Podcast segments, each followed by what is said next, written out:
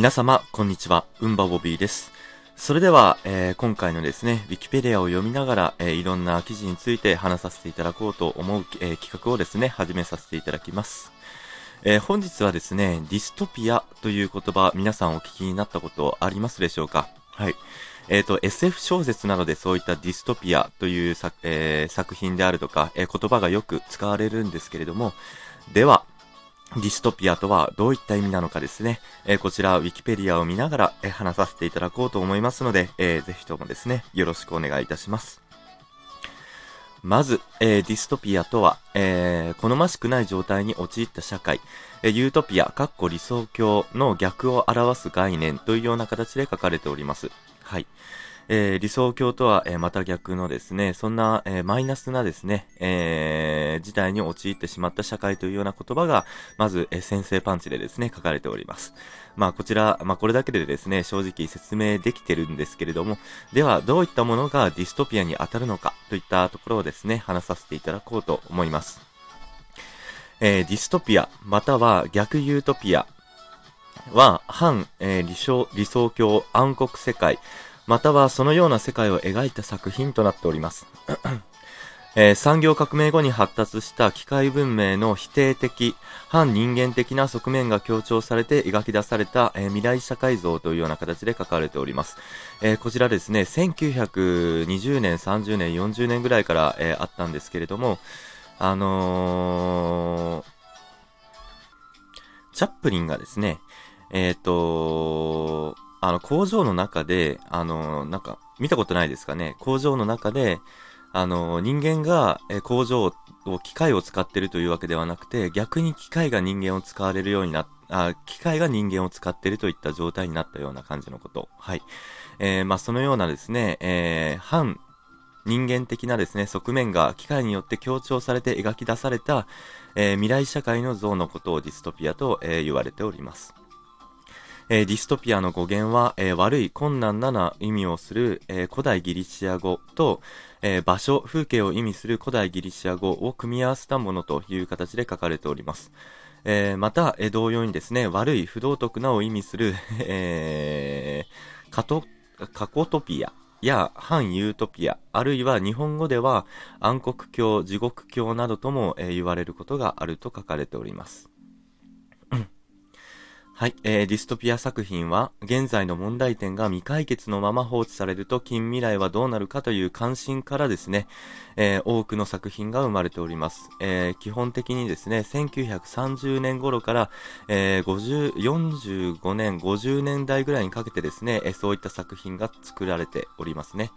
え例えばですね、え素晴らしき新世界、といった作品であるとか、まあ、これ、あのタイトルすごい、えー、バカにしてますよね。素晴らしき新世界と言いながらですね、えー、全然素晴らしくない、えー、新未来を描いたような、そんな作品となっております。あとは動物農場といったものでもですね、えー、ございます。で、えっと、皆さんタイトルだけ言うと聞いたことあるかもしれないんですけれども、1984年といった作品も生まれてきております。えっ、ー、と、村上春樹の1984ではございません。はい。こちらはですね、ジョージ・オーウェルという方がですね、1948年に書かれた、えー、1984年といったですね、そういった小説も、えー、出てきております。はい。えー、そういったものの共通点としてはですね、えー、人間解放を約束したはずの、えー、科学が逆に巨大な管理社会を生み出すという、え悲観的な未来像であると書かれております。え主題は自由の抑圧というところですけれども、えそれ以外にもですね、え目に見えない独裁者の支配、怪物的な官僚システム、性愛のコントロール、等がですね、えー、批判的に書かれております。えー、形式は SF、つまり近未来小説、えー、サイエンスフィクションの小説が多いんですけれども、えその定流にはですね、霊障的な現実批判が一貫していると。え今のような現実が、えずっと続くのであれば、え機械に人間が支配されてしまうような、そんな世界ができる、そんな社会が、え作られてしまうんですよ、といった批判的な意味を込めてですね、えこの、ディストピアといった作品は非常に多く作られました。うん。はい、えー、ディストピアなんですけれども、えー、理性が、えー、統制する社会を楽観的に描き、非理性的や感情が支配する現実の社会を批判してきた、えー、ユートピア文学の書き手が、えー、現実に、えー、社会が理性や科学で統制され始めた20世紀に入って、えー、もはや楽観的でいられなくなり、えー、従来のユートピアを逆転して、えー、ディストピアとして描くようになったと、えー、指摘されることもあるらしいです。えー、まあ、もともとユートピア作品を書いていたような方もですね、いや、これまずいんじゃないかというような形で、えー、ディストピア作品を書き始めているのかもしれないです。まあ、しかし、えー、その指摘は、えー、適切なものではないというような形で書かれておりますけれども、えー、っとですね、エブ芸人・ザミャーンザミャーちゃん。による、えー、我らにおける健康は市民の義務であるという言葉や、えー、支配体制、オルタス・ハクスリーによる素晴らしき新世界における社会など法や体制は、えー、人間の理性の限界に対する、え風刺と言えようというような形で書かれております。えつまり現在に至っても、え現実の社会は理性や科学で統制されていないというような形で書かれておりますね。まあそれは、え今も言うことができるかもしれませんね。え理性や科学、そういったですね、えっ、ー、と、理性的なものではないと。はい。えー、結局、我々が、えー、生活してる今は感情論で突き動かされてるのかもしれないです。はい。で、えっ、と、この点において、え我らにおいては相互監視や集会、え相互監視といったら、えー、名前忘れたので飛ばします。えそしてここにある、え像、あるいはジョージ・オーベルの1984年における、えビッグブラザーがあなたを見守っているという標語やビッグブラザーという存在が非常に重要なものとなってきますと。だから絶対的な支配者といったものがですね、えーと、そういったディストピア作品には必要なものとなっておりますね。はい。で、えっ、ー、と、まあ、そこら辺はいろいろ、飛ばしますけれども、えー、現在ではですね、えー、人気のジャンルであるサイバーパンク、え、サイバーパンクと呼ばれるジャンルがあるんですけれども、まあ、サイバーパンクであるとか、スチームパンクであるとか、え、そういったものもですね、え、基本的には圧倒的な、え、力を持つ企業から、えー、なんとか抗おうとする人間像を描いたそんな作品なんですけれども、えー、まあゲームでも結構出ておりますし、あと小説とかでもですね、出ております。まあ最近だと忍者スレイヤーとかですかね。はい。忍者スレイヤーといった作品はですね、えー、アメリカ人が描いてる、えー、漫画、まあ小説なんですけれども、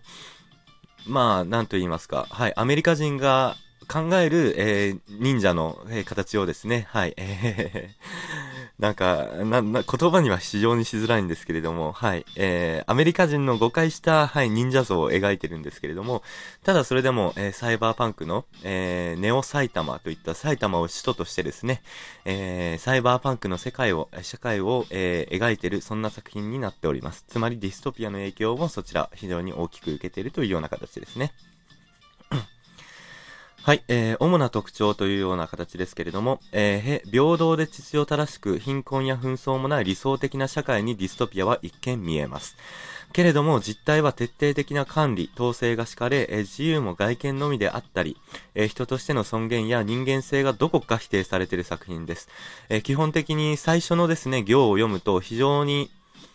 あの、プラスの社会面に聞こえるんですけれども、えー、読み進んでいくと、実はそれって非常に管理統制された社会だったよねっていうようなことが描かれてます。